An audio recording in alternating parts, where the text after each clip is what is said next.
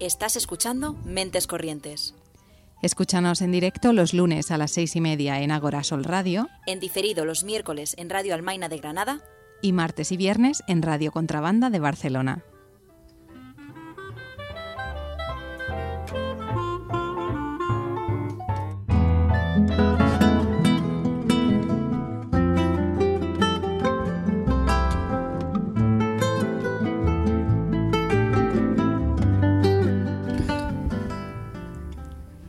¿Cuál es el aspecto de un prisionero típico? ¿Y un abogado? ¿Una enfermera? ¿Un camello? ¿Un trabajador de una cadena de comida rápida? ¿Personal de limpieza? ¿Un terrorista? ¿O un CEO? Comienza así un vídeo publicado por el London Interdisciplinary School en el que se muestran los sesgos generados por la herramienta Midjourney a la hora de reflejar en imágenes estas profesiones. Hace unos meses vivimos un boom inesperado del desarrollo y la expansión de distintas herramientas de inteligencia artificial al alcance de la mano de cualquier persona con un ordenador y conexión a Internet. Pero, ¿cuáles son sus implicaciones? Al igual que ocurrió con la revolución industrial, se han despertado los miedos relacionados con la posible sustitución del trabajo humano y, por tanto, el crecimiento del desempleo. ¿Supone realmente un problema o experimentamos una resistencia al cambio?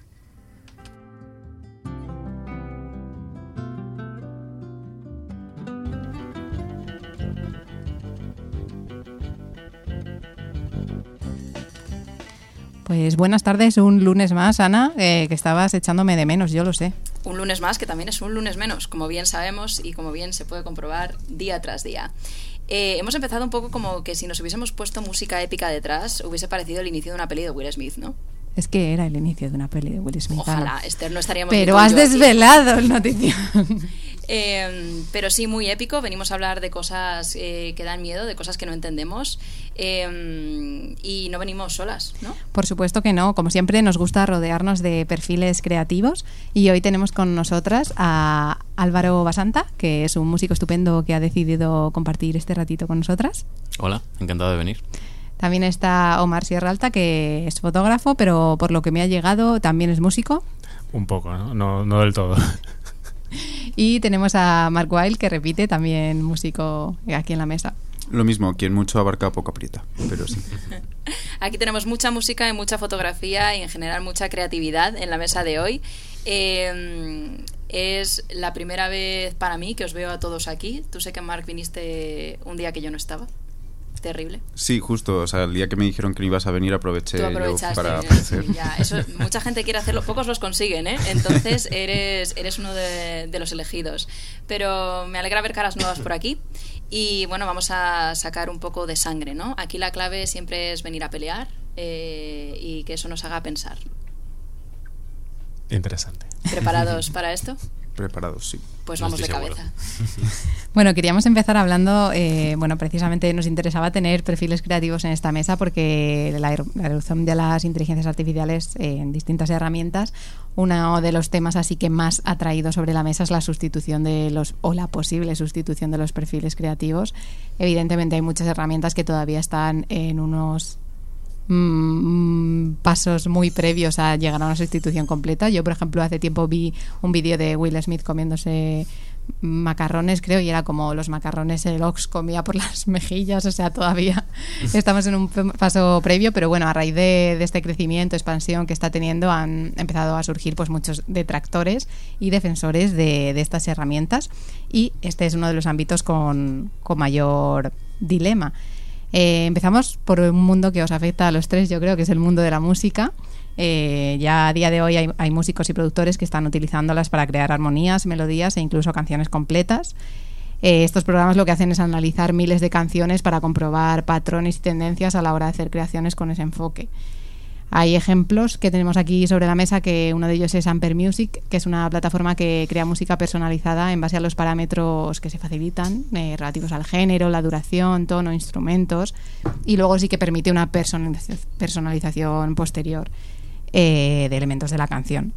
Entonces, bueno, sí que vemos que, siempre hay como esta parte de, de está la herramienta y luego está quién la usa, pero bueno, queríamos un poco lanzar la pregunta de, en concreto en este sector, vosotros que formáis parte, ¿cómo, cómo lo veis? ¿Quién quiere empezar? Eh, a ver, yo, como dije antes, no es que soy músico al 100%, es más que todo un hobby, pero que tengo básicamente toda la vida eh, escuchando música, intentando tocarla. Eh, no conozco la gran mayoría de las eh, aplicaciones de IAS para música, pero yo creo que es algo que, está, está allí o ha estado allí durante mucho tiempo, solo que ahora obviamente resuena más porque ahora es como un boom que ha habido los últimos seis meses. Y básicamente es, eh, es algo que está un poco en descontrol. Y sobre todo, yo creo que lo principal es mm, el desconocimiento, es lo que causa este miedo a, oye, que las guías que nos van a quitar los recursos, el trabajo, etcétera, etcétera. Pero bueno, creo que es parte de, de, de educarnos entre nosotros mismos y obviamente educar a las generaciones que vienen a intentar utilizar las aplicaciones para su beneficio y no como algo que, oye, me va a sustituir. En la parte de la música, bueno, tenemos, creo que el autotune, yo creo que es la primera IA que, que se ha desarrollado, yo creo que fue la primera que hizo como, que dio el pelotazo, por así decirlo, en la música en general. Eh, y hoy en día, pues ya se está tergiversando un poco a mi manera de cómo se está utilizando, porque es eso, se están utilizando los samples de vocales de los músicos para hacer letras que obviamente no existen o incluso hasta canciones que son mejores que las del propio artista. Entonces, caso Drake, no sé si lo, lo conocen. Eh, y yo creo que es algo que hasta las mismas disqueras llevan aplicando hace mucho tiempo, pero que no lo habían divulgado de cierta manera, porque obviamente a ellos les conviene. Creo que Esther decías algo sobre, oye, vamos a generar un, no una eh, melodía que sea pegajosa, que va a pegar en la radio, que va a crear tendencia, etcétera, etcétera. Y eso es algo que hay un youtuber que se llama Rick Beato, que él hablaba sobre esto y justamente decía que las disqueras llevan años usando la, la inteligencia artificial para crear estas eh, melodías que generen dinero. Entonces es algo así como que, mmm, a ver, nos han engañado los últimos cinco años probablemente sobre la, la música popular y obviamente eso es yo creo que lo que mucha gente ahorita se está dando cuenta y está creando todo este miedo vale mm. o sea esa es como mi percepción de la parte de la música está allí pero como todo hay que de alguna manera eh, abocarnos a aprender de ellas y a utilizarlas de una manera ética yo creo que es muy difícil saber decir en música qué es mejor y qué es peor sabes porque decir que una IA puede hacer algo mejor que el propio artista, depende cuál sea tu concepto de qué es mejor y peor. Por ejemplo, si es para, eh, para lo que se vende en el mercado o, o, para ganar más dinero, se puede decir si algo es mejor o peor. Mm. Pero desde un punto de vista más artístico es demasiado subjetivo, ¿sabes? Como sí. para decir eso. Sí, sí, Entonces yo creo que sí que es verdad que una IA... Eh, yo creo que va a llegar un punto de la historia, no sé si más adelante o antes o después o cuándo, pero va a llegar un punto en el que una IA va a ser perfectamente capaz de hacer una canción y de una canción escuchable en la radio y, y, y buena.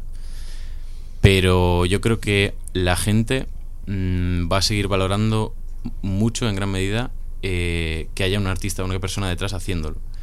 Porque mmm, aunque, o sea, tú pones una canción, yo esto es, una opinión que, que vamos, yo creo que ocurre, vamos. Si pones una, una canción hecha por una IA y le dices a una persona que la ha hecho un ser humano, ¿no? Que la engañas, le dices que, que, que la ha hecho una persona, pues le puede gustar a la gente tal. En el momento en el que tú sueltas, por ejemplo, yo creo que pasaría que si tú sueltas la, la noticia de que no lo hizo esa persona, sino que lo hizo una IA, de repente le va a dejar de gustar a la gente y va a ser la misma canción.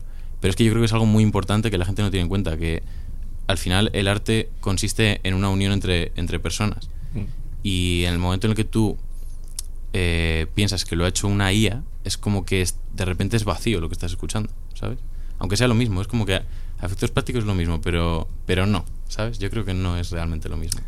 Sí, a, a ver, yo creo que es una parte también ética mmm, de la persona que consume la música y el que la produce. Si tú eres un productor musical y utilizas una IA para generar música y no lo dices al público, obviamente estás, estás engañando a la gente.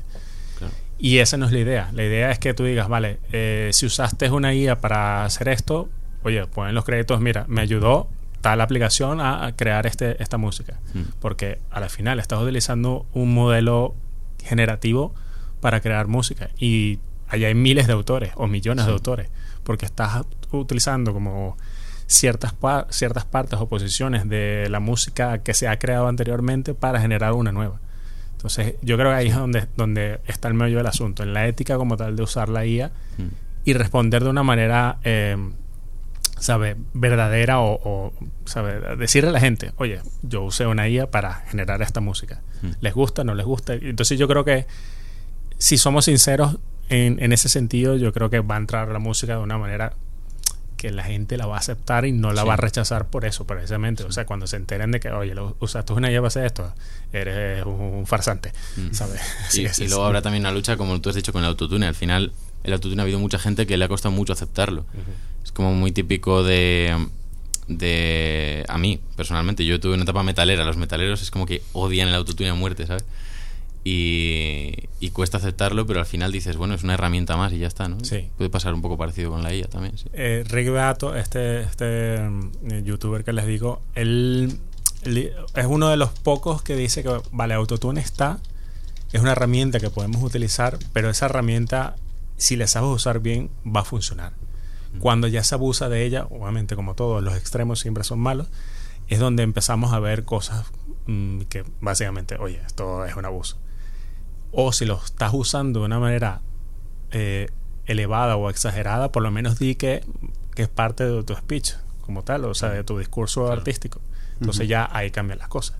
O sea, tienes que como que educar al público de, de, por qué estás utilizando esta, esta herramienta para eh, un fin artístico. Que pasa lo mismo en la fotografía. A veces, oye, hacemos un filtro, le ponemos un super filtro así, súper exagerado. Pero si esa era mi intención desde un principio, ¿Está mal o está bien? Pues, eh, de ahí viene lo que decía, que es muy difícil decir si algo está mejor que otra cosa, ¿sabes? Es muy subjetivo, sí, mm. totalmente. Yo creo que nos hemos ido un poco de, de, la idea de la pregunta, que era la problemática ¿no? de, de los puestos de trabajo, de si peligran o no. Eh, yo creo que esta problemática se viene dando desde toda la vida, o sea, desde la mm. primera revolución industrial a, a, a esta que, que, podría considerarse la cuarta, ¿no? Está la máquina de vapor con la primera, la segunda con la electricidad, la tercera con el tema ordenadores, que ya tuvo también una crisis existencial de Dios mío, de qué vamos, de qué vamos a trabajar si nos van a robar el trabajo. A la vista está que se han generado nuevos puestos de trabajo. Es igual que eh, tú te vas a 1900 y en Estados Unidos el 40% de la población pues cosechaba patatas.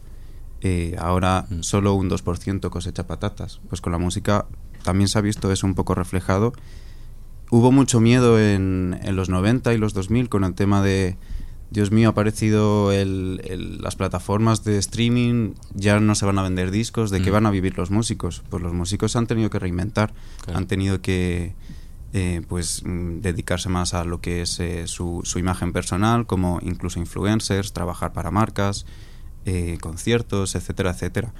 Entonces, con, la música y el uso de, inteligencias artificiales, yo creo que pasa un poco eso, que no es tanto que nos van a robar el trabajo, sino que la forma de trabajar va a cambiar, se van a generar nuevos puestos de trabajo y no tenemos que tener tanto miedo de que una IA nos va a robar nuestro puesto de trabajo, sino a lo mejor de que una persona que sepa utilizar esas IAs nos va a robar ese puesto de trabajo.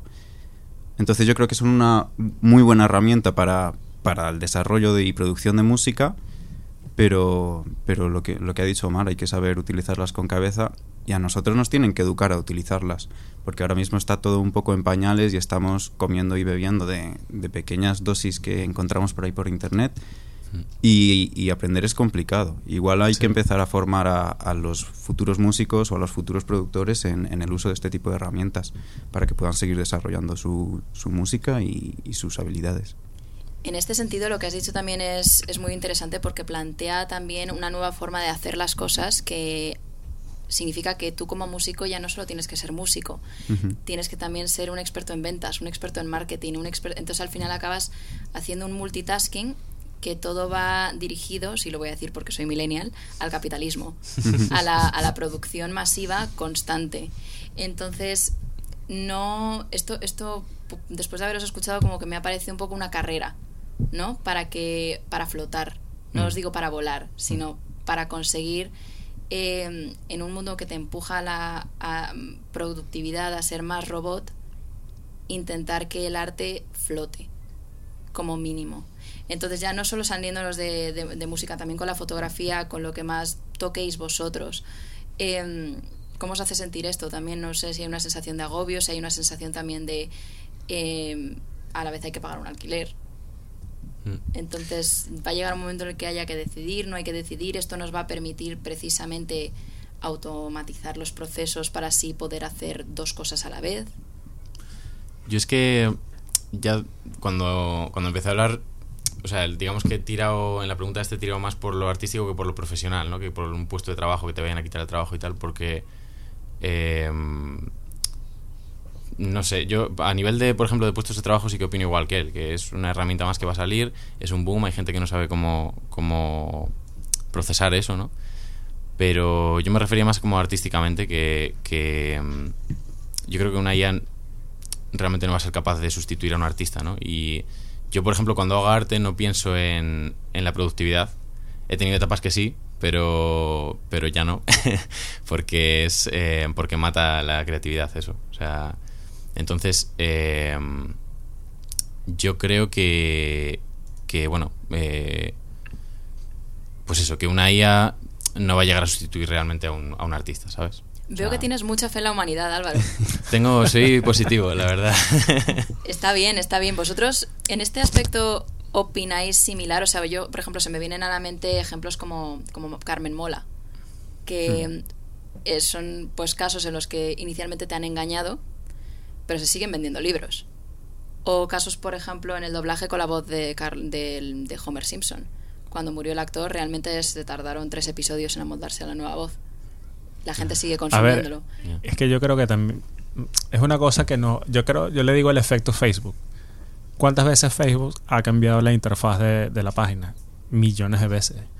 Y siempre hay un grupo de detractores que dice, oh Dios, este diseño no lo sé usar, me molesta que yo no tengo esto aquí, que yo no tengo lo otro acá. Y al sol de hoy lo que hacemos es eso, nos vamos acostumbrando a las nuevas cosas que nos van surgiendo, que vamos encontrando en el camino. Eh, yo creo que obviamente el miedo viene más que todo porque es eh, en seis meses, o sea, es que fue un boom muy agresivo. Entonces obviamente eso, eso va a generar siempre miedo. Y yo creo que esa parte es, es como la que muchos profesionales, lo digo porque estoy en un grupo de fotografía eh, de WhatsApp donde muchos están hablando, oye, mm, está pasando esto, nos van a quitar el trabajo, que yo no sé qué. Yo digo, mm, vale, si tú eres fotógrafo de bodas, por ejemplo, yo creo que tu trabajo está asegurado. O sea, nadie va a contratar una guía para hacerte las fotos de tu boda. O sea, es un poco ilógico. Eh, en un sector más competitivo, como puede ser eh, la fotografía de moda o la fotografía de producto, ahí sí es donde yo puedo ver dónde puede haber un problema. Porque ya si tú contratas a un ingeniero de prompts, o lo que le dicen eh, prompt engineering, es, es un tío que se especializa en hacer mm, las preguntas que le tiene que hacer a la IA para que responda y te dé el resultado que tú estás buscando.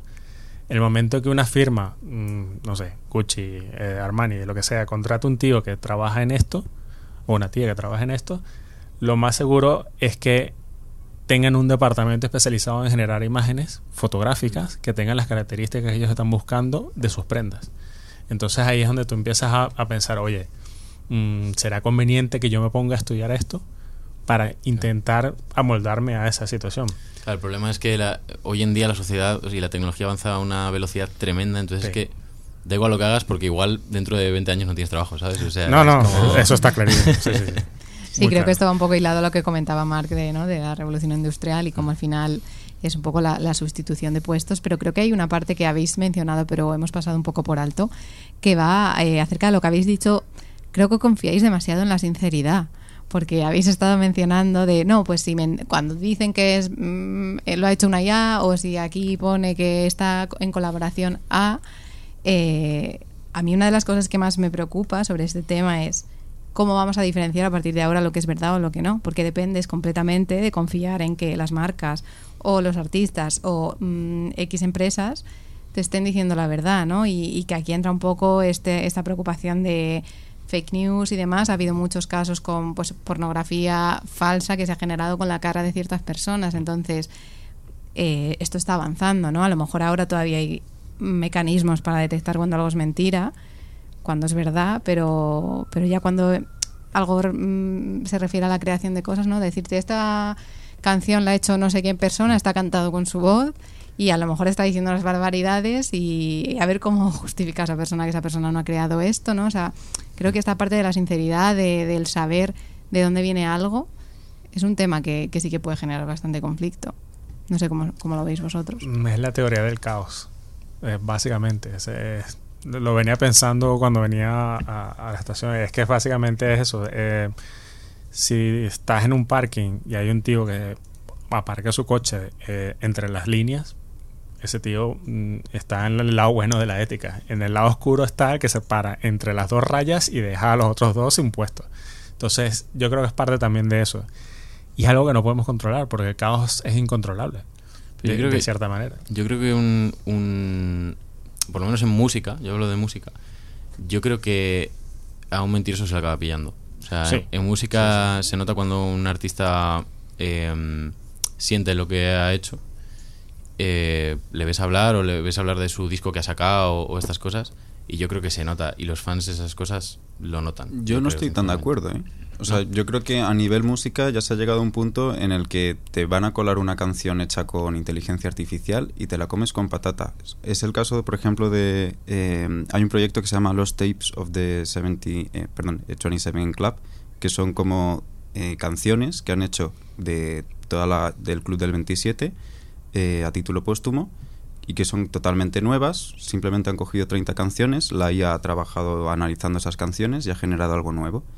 Y suena eh, que- Clavado. o sea, clavado. Sí. O sea, mm, yo me los he escuchado y no sabría, no sería capaz de diferenciar entre lo real, lo ficticio. Y para mí son canciones que igualmente me transmiten muchísimo. Pero sabes que es una IA. Sé que es una IA, pero porque, claro, porque los creadores lo Fueron éticos y fueron éticos y lo dijeron. Claro, ahí habría, no sé si sería eh, objeto de estudio el tener que regularizar esto, tener que legislarlo y, y que haya una unas normas y por tanto también unos, unos castigos y, eh, bueno, unas, Unas sí, consecuencias, unas quizás, consecuencias legales, claro. A ver, lo, mm, lo que se está buscando, por lo menos las grandes empresas, quienes están generando lo- las inteligencias artificiales, como Google, la gente que trabaja con Midjourney, la gente que trabaja con ChatGPT, ellos están buscando que eh, no haya no haya consecuencias negativas en, los modelos, porque eso es una empresa entera intentando entrenar estas guías con eh, data, sabes, que llega hasta el 2021 por lo menos en ChatGPT.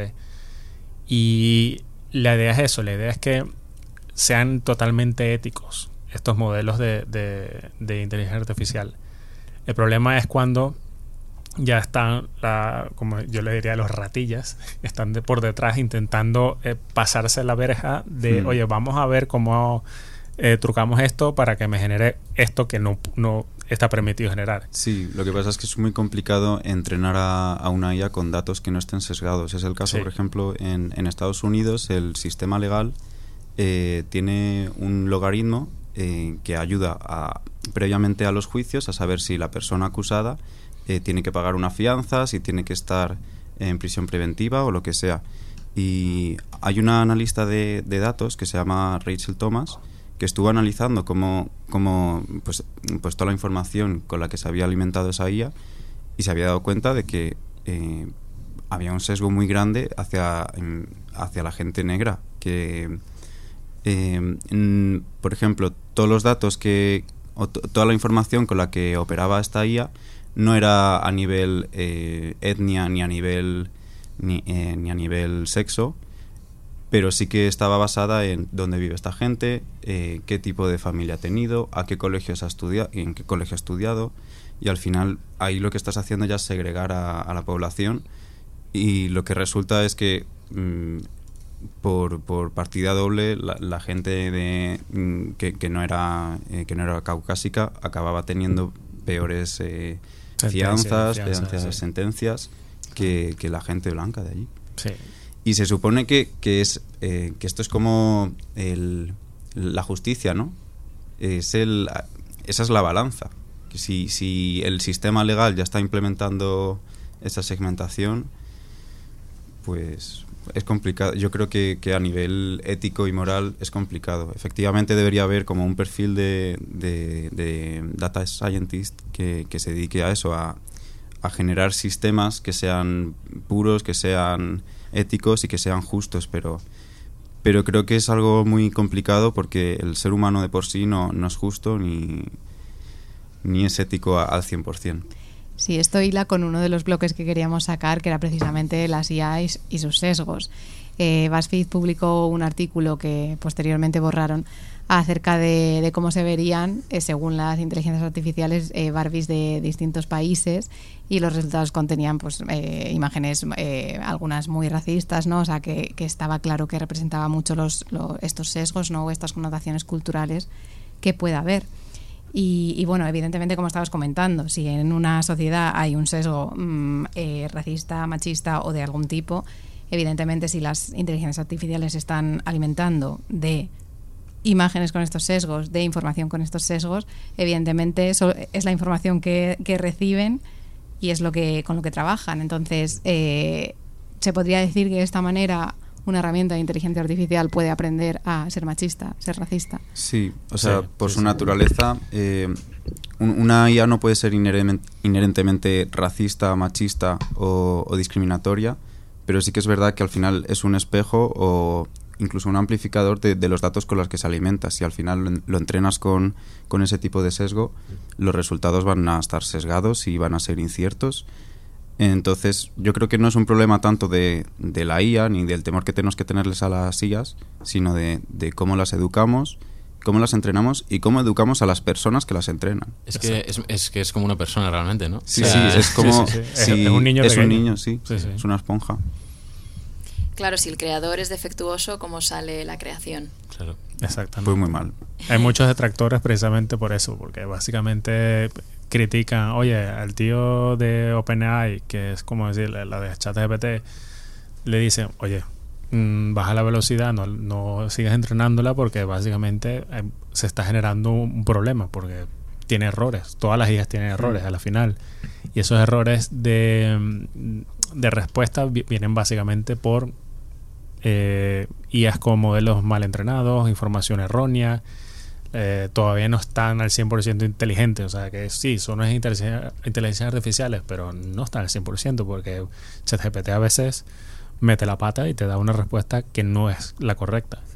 Pero, Eh, pero incluso en matemáticas. Entonces, así como que, mm, ahí es donde tú dices, mm, ¿utilizamos esta herramienta en educación o no? Y de hecho, creo que en TED pusieron algo así de, oye, ¿podemos utilizar las inteligencias artificiales para educar a nuestros niños o dejamos que la usen? Entonces, estaba esa pregunta y digo, mm, vale. A mí hay una cosa que me gusta mucho de ChatGPT y es que parece que tiene ya un corte moral, porque tú le preguntas Sí. por, eh, ¿me das ideas para asesinar a alguien? Y es el propio ChatGPT el que te dice, te corta, esto sí. no es ético, no está bien, lo Sí, siento, no puedo seguir por ahí. Yo creo que en esa parte, por lo menos OpenAI sí, sí lo ha hecho de cierta manera bien. Hay gente que ha logrado hacerle un jailbreak, que es básicamente sacarlo de, de- de su posición ética, pero es algo que ellos están controlando y están intentando que no suceda. Yo creo que son los que mm, pueden tener el modelo más eh, adecuado a las necesidades éticas como tal. Eh, yo particularmente lo uso mucho para aprender a comunicar, eh, hacer correos, etcétera, etcétera. Oye, ¿cómo digo esto de una manera educada, profesional, asertiva, etcétera, etcétera? Y yo creo que eso es una de las partes en las que le veo una ventaja y que no está tan sesgada porque básicamente, mira, estoy utilizando un modelo de eh, gramática, un modelo gramatical en dado caso. Pero ya cuando sucede eso, oye, dame pistas para cómo, cómo hago para desaparecer un cuerpo. Eh, no, no te lo voy a dar. Yo creo que el objetivo de todos es poder usar las IAs para, para reducir nuestras jornadas laborales a la mitad y Sí. vivir más felices y tranquilos, Sí, yo con no. eso sería feliz. El, problema, el problema es que no lo, no lo tiran por ahí, o sea, nunca, nunca va Sí. por ese camino. Siempre o sea, hay que desconfiar. Obviamente, eh, como dice Ana, mm, estás confiando mucho de verdad en la humanidad, pero bueno, hay que intentar confiar a por lo menos un 50% en Un la humanidad. equilibrio. Sí, hay que hacer un equilibrio allí de, de En principio es como sí que hay cierto ahorro de tiempo, ¿no? Yo creo que eso es lo que eh, en mi trabajo mismamente también se sacó el otro día el tema de quién utiliza ChatGPT y por qué no lo empezamos a utilizar todos. Y es más que nada por, por ese, vale, pues me ahorro tiempo, pero claro, no es me ahorro tiempo para luego me voy a hacer mi hobby. Claro. es me ahorro tiempo para luego seguir produciendo de otra manera. Con lo cual, ¿hasta qué punto nos estamos ahorrando tiempo en ese sentido eh, cuando estamos dejando de aprender en el camino? Porque si eh, hay una herramienta que me sabe hacer esto, a lo mejor nosotros que estamos empezando a utilizarla ya sabemos cómo hacerlo, pero la persona que venga después, yo lo comentaba también con, con Esther de decir, madre mía, los vídeos que nosotros hacemos de generación de contenido, que nos cuesta la vida, encontrar ya solamente a gente que nos haga el doblaje. Hay una herramienta que ahora mismo mm, le puedo decir, hazme el doblaje de esto eh, con este acento y que me diga estas palabras y que además amolde la boca de original del actor para que parezca que realmente lo está diciendo. O sea, podríamos estar generando vídeos todos los días. Sí. Podríamos estar subiendo como la espuma. Y claro, ahí ya te viene un poco la decisión esta de, de decir, ¿está bien? O sea, ¿puedo hacer esto? O, claro, por un lado te quita un dolor de cabeza. Sí, de hecho es que antes lo he pensado, cuando dijiste algo que, que me hizo pensar eso, ¿no? Que es como realmente hay como mucho afán por, por, pues eso, por implementarlo, por meterlo en, los, en la educación, en los, eh, en los trabajos, tal. Pero realmente la pregunta es, ¿lo necesitamos? Porque es lo que dice ella, lo que va a pasar es que tu jornada laboral no va, se va a reducir. Eso No, dalo por hecho. para Entonces, nada. entonces, realmente yo creo que muchos aspectos de la tecnología, eh, vuelvo a la música porque es lo que yo controlo, eh, muchas veces sirven más para separar a las personas que para unirlas, ¿sabes? Y yo creo que en este caso, pues lo que dices tú, eh, para, hacer un, para hacer contenido necesitas contar con otras personas. Igual te tienes que gastar un poco de dinero, pero necesitas contar con otras personas. Y eso también hay un contacto humano, ¿no? Y no sé, por ejemplo, yo también iba pensando ayer en, en el tema de en música, las librerías de sonidos, que cuando salieron, pues un poco lo mismo, ¿no? Salen Mm. y tú puedes hacer una, una orquestación, o sea, puedes eh, que suene una orquesta casi, casi igual que una orquesta, no suena igual, pero lo distingue poca gente. Y te has hecho una orquesta en un momento, ¿sabes? Te puedes hacer un cuarteto de cuerda en un momento. Y ahí ya tú solo en tu casa, en tu ordenador, así, como un ermitaño, ¿sabes? No te hace falta ni hablar con gente ni nada. Y yo tengo la sensación de verdad de que toda la tecnología, tal y como está evolucionando, es para que cada uno vaya a su bola completamente y separarnos. Como un poco la... Yo eh, la problemática que le veo es que es, eh, mm, no tendría mucho sentido en el, el debatir si, si es ético usarlo, si, es ético, si no es ético usarlo, porque se va a seguir usando. Mm. Al igual que, que, como decía antes, cuando llegaron los ordenadores, pues hubo gente que decía, oh Dios mío, eh, las máquinas, la revolución. Pero es que se van a implementar y las IAS se van a implementar igualmente. Entonces, yo creo que es un tren que pasa que si no te subes luego te va a costar mucho seguir el ritmo y lo que lo que tengo por seguro es que va a generar muchísimos puestos de trabajo, va a generar muchísimos perfiles creativos y muchísimos perfiles eh, mm, profesionales y si no empezamos a, a, a instruirnos en ese ámbito, pues igual nos, somos nosotros los que se quedan fuera de, de ese circuito profesional.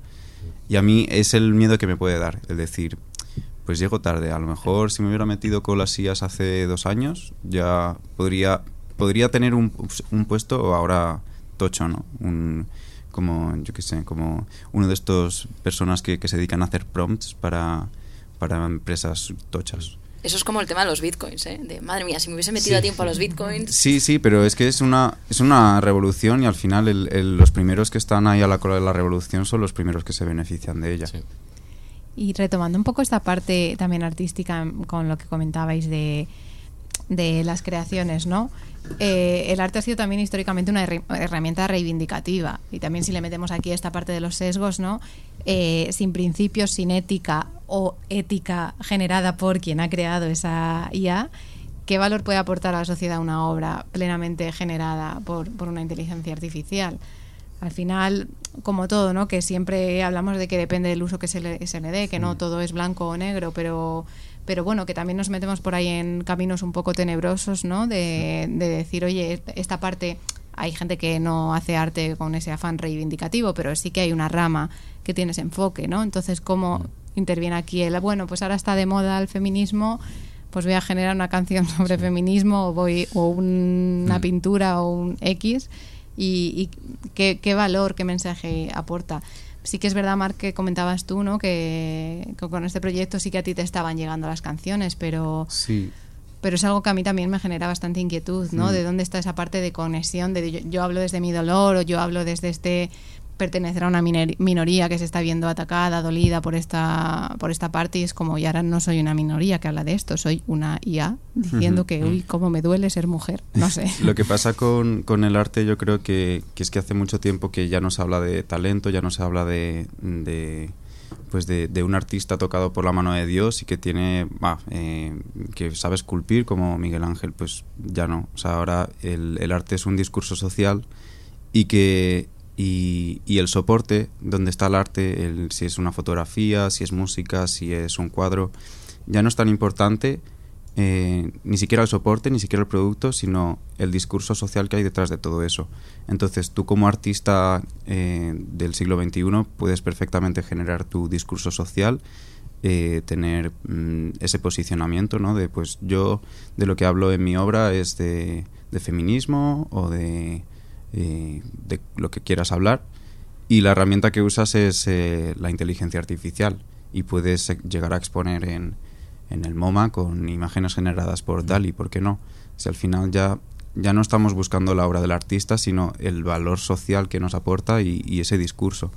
Y, y que el, el, público se, se sienta em, no ya identificado, sino que a lo mejor nos, nos anime a pensar que cuando hablamos de transgresión en el arte, lo que hablamos es de que, de que el arte tenga como, como ese toque filosófico que, que nos ayude a pensar.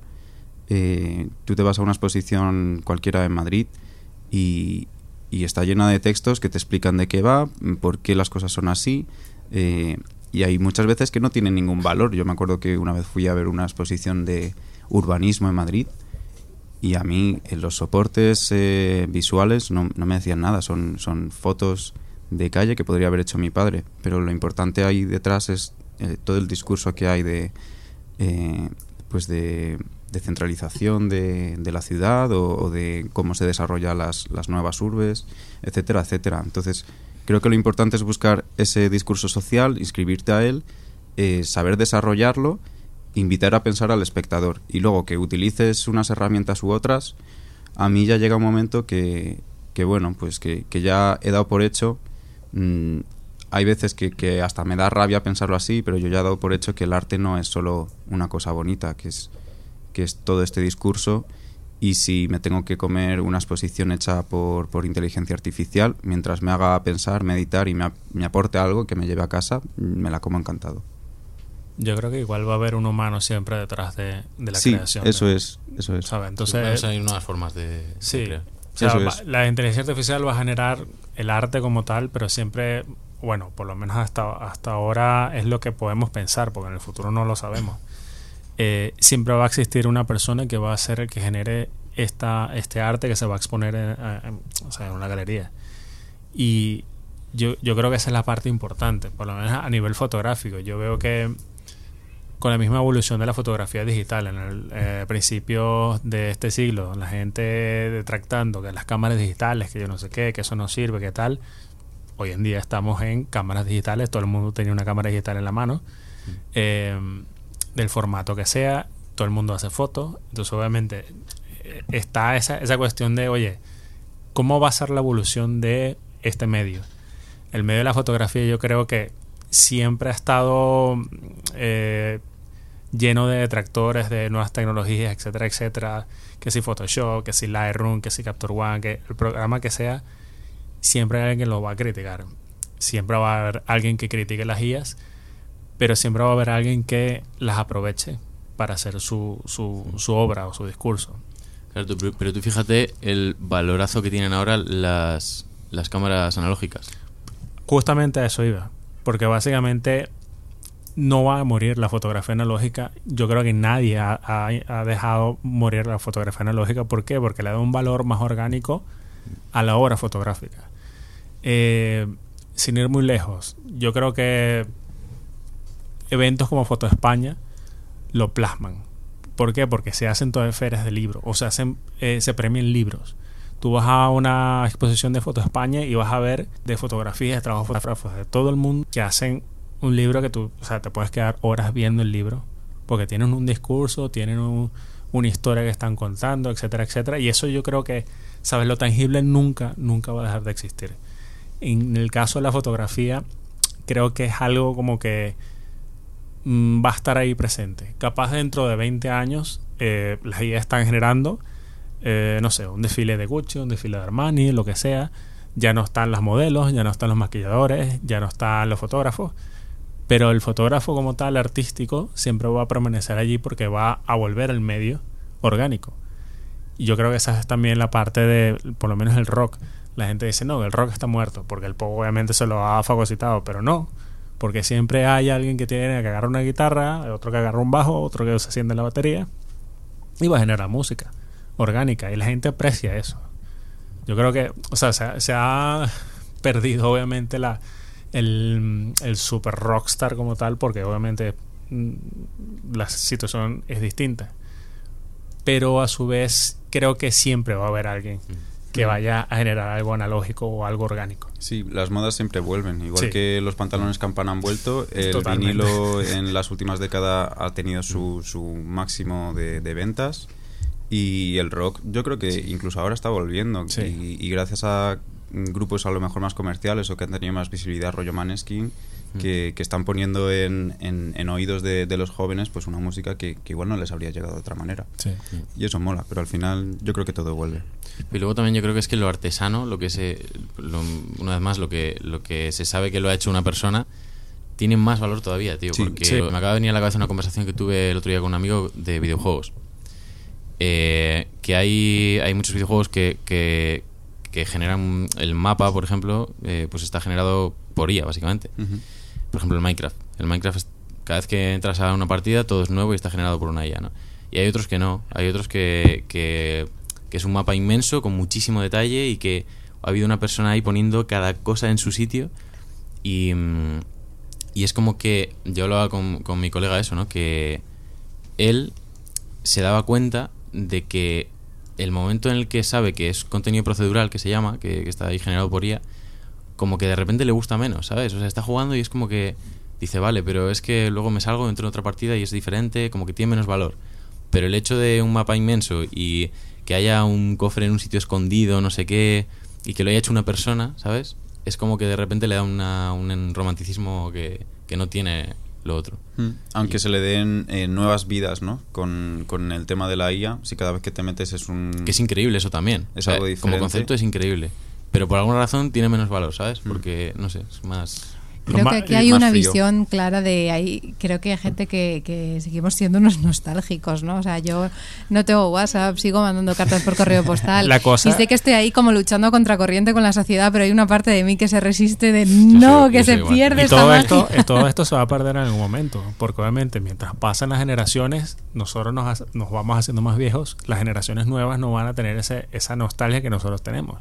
O sea, el- los saltos generacionales obviamente son los que van a, ir como marcando la tendencia acerca de el arte, la música, fotografía, el cine, etcétera, etcétera. Y, obviamente esa es la parte que tú dices, ¿qué va a pasar en 20 años?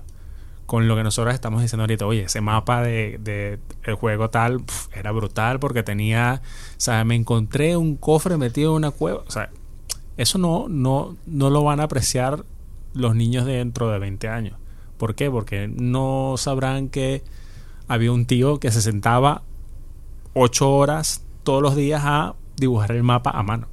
Entonces, ¿sabes? Ahí es como que también te pones a pensar, oye, ¿qué, qué va a pasar en 20 años con todo esto? No, nadie va a apreciar lo que hizo ese tío que se sentó ahí las ocho horas a currarlo. No, no se sabe, ¿eh? No se- realmente Sí. no sabemos O va a sea, no, no esto. podemos ver el futuro, pero es algo que tú dices que puede suceder, porque obviamente es eso, los saltos generacionales, bueno, irán marcando como decir, oye, van a desaparecer, los boomers están por desaparecer, básicamente, que es la generación más como cerrada hacia, hacia cosas nuevas, porque obviamente están acostumbrados a eso. Vivieron una época muy dura y obviamente están acostumbrados a- a- a- en ese sentido. Y el momento que desaparezcan los boomers, empezamos a ir desapareciendo los generación X.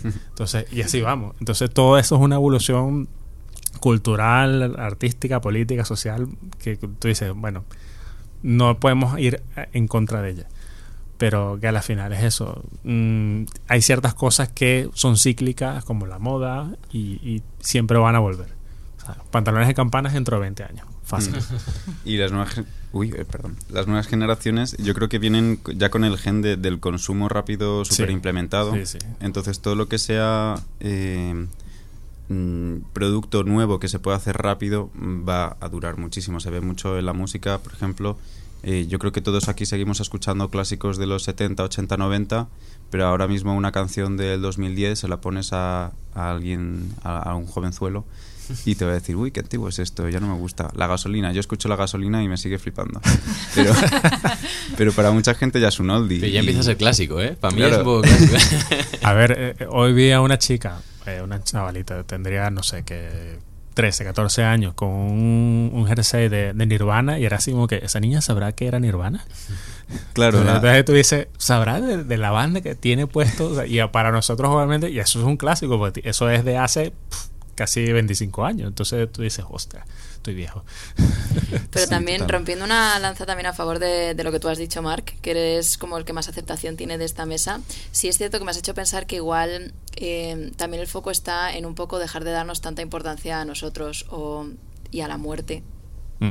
de nuestra propia generación. O sea, al Sí. final igual es la evolución, ¿no? Y siempre, pues como lo típico de por qué la gente tiene hijos, para sentir que sigue vivo en este mundo. Es como, déjalo ir ya, ¿no? O sea, muérete Basta, sí. y punto, que venga lo que tenga, lo que tenga que venir luego, ¿no? Pero cómo nos aferramos a, a que esto no desaparezca porque esto de alguna manera nos hace sentir más cómodo- cómodos dentro de quiénes somos y lo que aportamos al mundo. Mm. Es que yo creo también que es- el problema está en que eh, estamos en una etapa histórica en la que las cosas avanzan eh, tan rápido, o sea, nunca en la historia de las cosas han- ha habido tantos avances tecnológicos a tanta velocidad. Y mm, de una generación a otra ya las cosas son completamente diferentes. Mm. Que es que eso nunca ha pasado en la historia. O sea, mm, tú educas a tus hijos de una manera o, o porque tú ves el mundo de una manera, porque el mundo es de una manera y bueno, pues tus hijos crecen más o menos en un mismo mundo parecido, ¿sabes? Pero es que hoy en día no pasa eso. Hoy en día tus hijos crecen en algo que tú no conoces. Mm. Entonces es muy raro. Las cosas avanzan tan rápido que, que claro, es normal que la gente mayor se sienta extraña muchas veces en, en el mundo, ¿no? Porque ha cambiado todo tanto. Y ya no tan mayor, ¿no? O sea, nosotros mismos.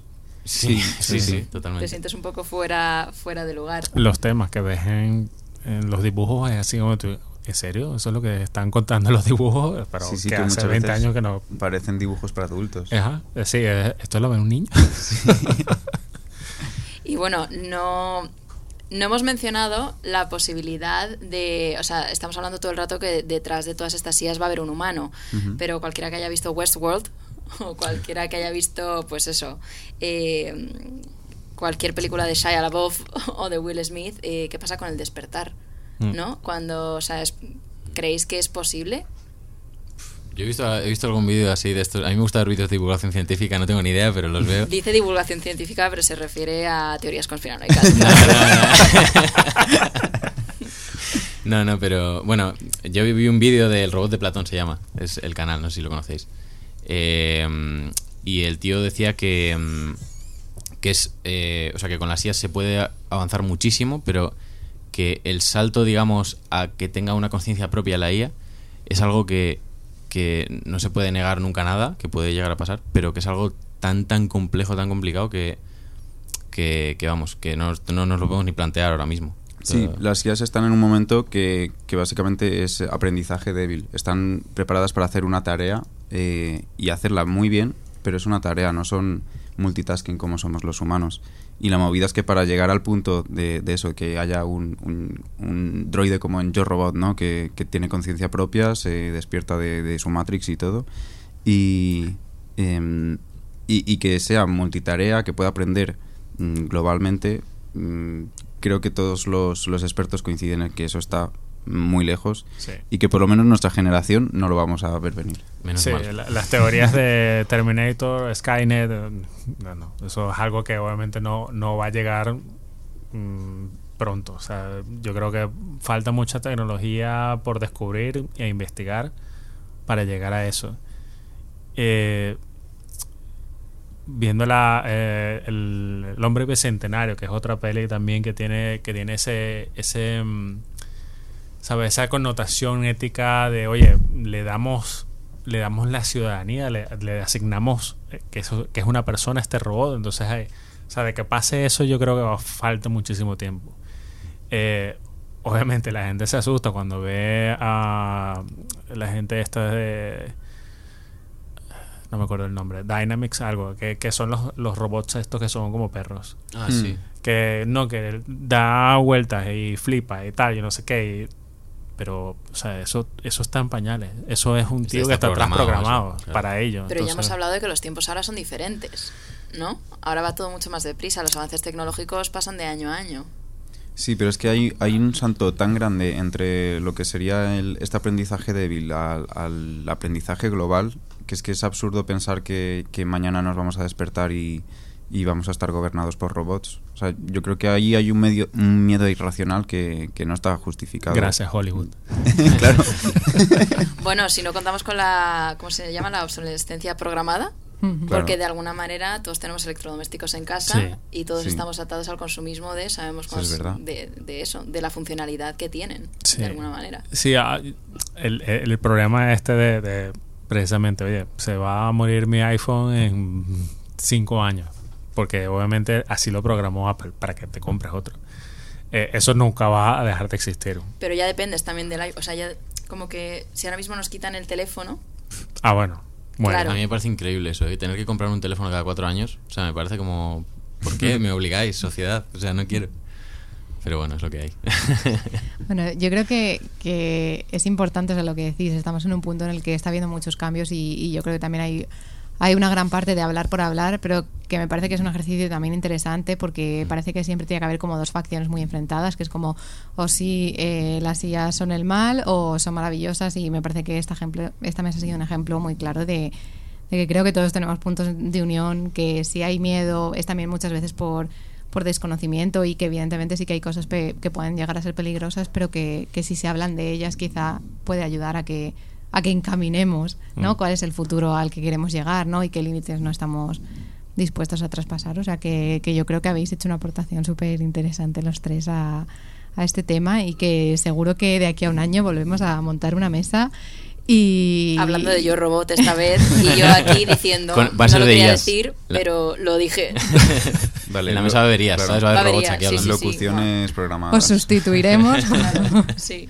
por vuestro equivalente en IA, pero hoy al menos queremos también daros el espacio para que podáis hablar de vosotros y no de herramientas tecnológicas y que nos contéis cada uno de vosotros eh, los proyectos en los que estáis metidos y que tengáis aquí un espacio abierto para, para haceros autopromo antes de que una IA os sustituya. ¿Quién empieza? Tú mismo, Álvaro. Eh, bueno, pues yo eh, soy músico, tengo un disco, lo saqué en verano. Eh, y mm, bueno, no mucho más que decir. ¿Dónde podemos Tengo- tengo seguirte? música. Ah, bueno, es verdad. Es que soy muy malo haciendo estas cosas. No te preocupes, te echamos una mano. Vale, vale. Eh, pues en Instagram, eh, tengo música en Spotify, eh, en YouTube también. Tengo ¿Y cómo algún te video- llamas? Algún videoclip, Álvaro Basanta, con B. Eh, ¿Con B Álvaro o con B Basanta? Con B Basanta. Arroba Álvaro Basanta. Eso es, arroba Álvaro Basanta. Bueno, si buscas Álvaro Basanta en Google te va a salir. Eh, no hay muchos Álvaro Basanta por ahí, vamos. Eres como Beyoncé. No sí, un hombre. Sí, es verdad. Único en tu especie. sí, sí. Y nada, ahora estoy pues eh, trabajando en temas nuevos y dentro de poco probablemente saque cosas nuevas, así que eso. Genial. Te seguiremos la pista entonces. Y esperaremos que nos las mandes para pincharlo también al final del programa Vale. y que se escuche también. Genial. Eh, pues yo, bueno, mi trabajo es básicamente la fotografía. Eh, arroba Omar Sierra Alta, o una sola A, por si acaso, porque siempre me confunde con doble A. Eh, y mi página web igual, omarsierralta.com, ahí pueden ver el trabajo que hago. Me dedico más que todo a la fotografía de moda y el retrato. Eh, no hago bodas, eh, ni bautizos, ni comuniones, por si acaso. pero me dedico más que todo a la parte de fotografía comercial, más enfocado hacia la moda y obviamente a la parte del retrato.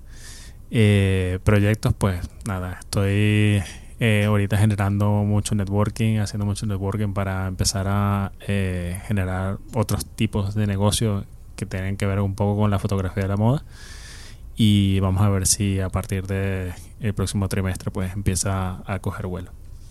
Genial, también nos quedamos con ello. Todo esto lo vamos a poner en el blog, ¿vale? Porque por si la gente se hace un lío, así que no os preocupéis, no habrá pérdida. Y escriben Álvaro con B, bastante con V. y a mí podéis encontrarme en redes sociales como arroba mark con C, while, w i l -E, y nada, pues veréis que, que, hago fotillos, pero no como mi trabajo principal. Eh, si, si, veis mi perfil veréis que soy más músico igual que fotógrafo. Eh, estoy en Spotify, en, en Facebook, YouTube, en Tinder. tenemos también habilitado el pago por Bizum, eh, OnlyFans. Y, y, nada, bueno, pues eh, si quieren escuchar mi música, que es así como pop folk, pues, pues invitados estáis. Genial. No hay, no, o sea, no se, no se, te puede perder la pista a ti. No. Estás en todas partes. Eso es. Omnipresente, así es Mark Wild. Pues muchísimas gracias por haber eh, estado con nosotras este lunes. Eh, esperamos que volváis, si os habéis sentido cómodos, que estáis más que invitados y que tengáis un feliz, una feliz semana. Que todavía estamos Muchas a lunes, gracias. por si se os había olvidado. Lamentándolo mucho. Gracias por recordármelo. De nada. Y para cerrar el programa por un- con un poco mejor de sabor de boca que esta despedida de Ana, recordándonos a todos que, que es lunes, os dejamos con uno de los nuevos singles de Santero y los Muchachos, Día de Muertos, que sacaron a principios de mes. Y bueno, estad atentos porque van a seguir sacando cosas este otoño.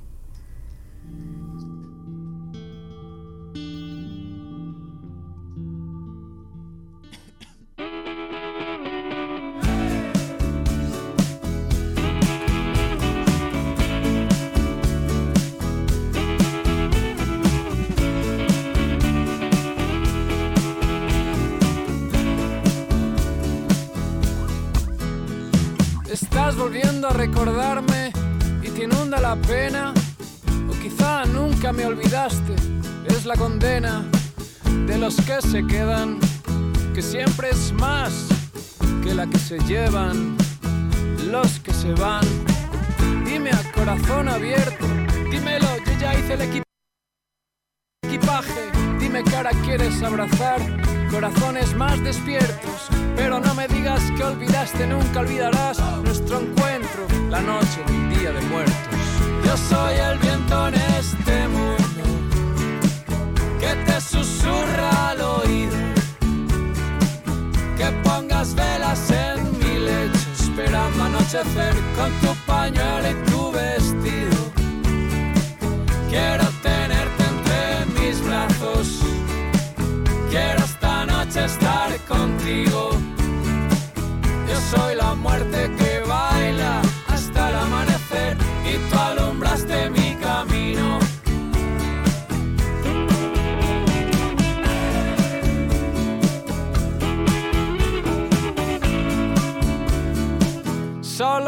es la razón por la que yo te abandoné.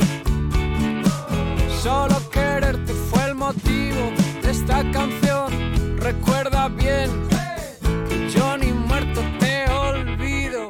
Como jamás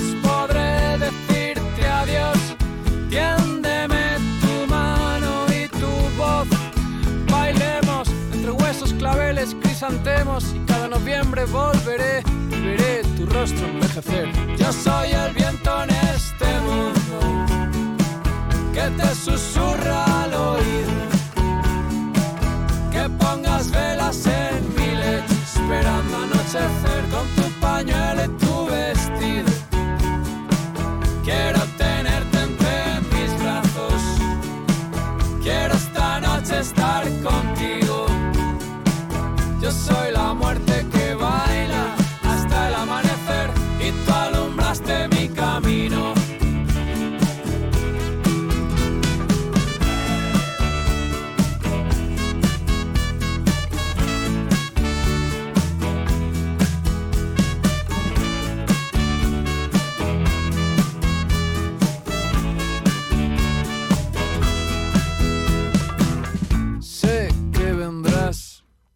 Yo sé que no olvidaste y llorar. Dime por qué el corazón puede palpitar, sufriendo por quien no puede abrazar. Hay razones por las que te abandoné, pero si aún sientes mis canciones, cada noviembre volveré.